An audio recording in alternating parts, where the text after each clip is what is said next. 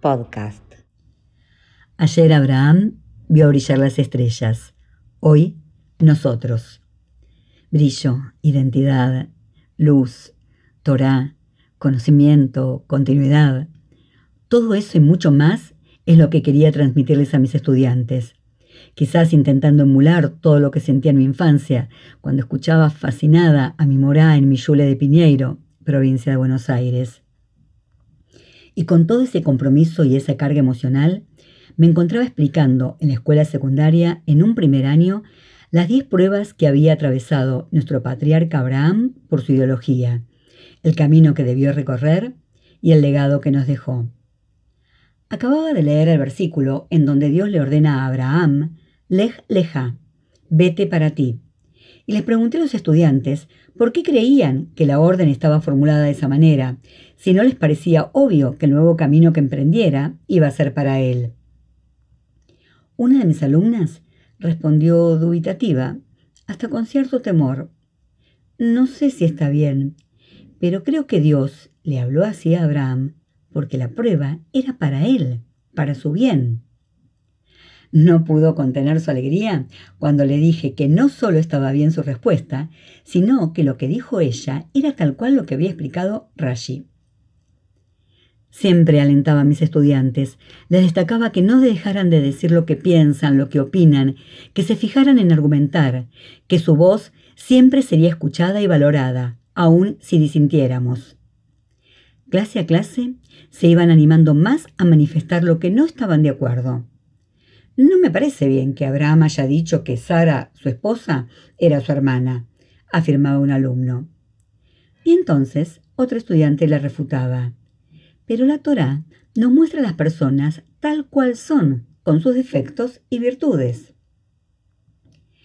Frente a su entusiasmo al responder, me emocionaba escucharlos y sonreían cuando les señalaba que, al igual que ellos, cada uno de nuestros sabios daba su punto de vista en relación al pasuk. En una oportunidad, un alumno preguntó si no era mucho compararlos con los sabios. Y no, decididamente no era mucho. Tanto es así que en montones de clases citaba sus interpretaciones diciendo ¿Recuerdan lo que dijo la sabia Maggie? ¿O ¿Están de acuerdo con lo que planteó el sabio Ari? Sonreían y se notaba que les gratificaba, y esto los motivaba a responder. Estábamos terminando de analizar las pruebas que había atravesado Abraham. Quería preparar un cierre especial. Imprimí pinturas de las distintas experiencias de Abraham. Las colgué estilo museo, indicando el título de la obra y el autor.